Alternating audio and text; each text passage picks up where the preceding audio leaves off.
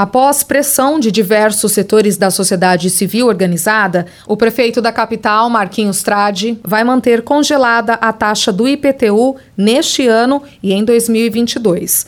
Para Roberto Oshiro, secretário da Associação Comercial e Industrial de Campo Grande, a prefeitura atendeu a reivindicação para congelar o imposto. Tivemos sim alguns refis que a prefeitura fez, que foram é, bastante necessários. Tivemos alguns parcelamentos de imposto que a prefeitura atendeu ao pedido da Associação Comercial durante a pandemia.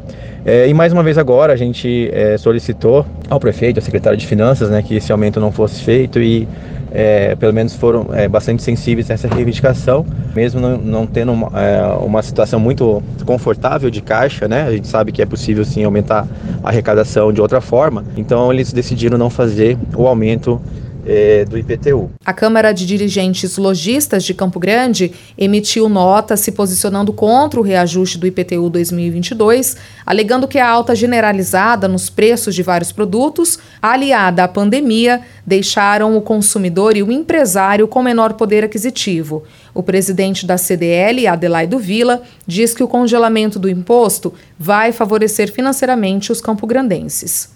Lembrando também que Campo Grande hoje, infelizmente, está entre a na condição de quinta cidade, quinta capital mais cara do Brasil em termos de custo de vida.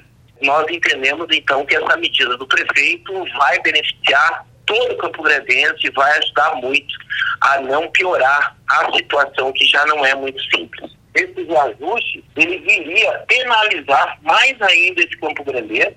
Após 20 meses de pandemia, o Campo Grandense está passando por um momento muito difícil a repercussão desses 10% no valor deste IPTU seria algo que ia penalizar muito mais o Campo Grandense, fazendo com que as pessoas que já estão em grandes dificuldades de honrar seus compromissos tivessem mais dificuldade ainda. De Campo Grande, Thaís Sintra.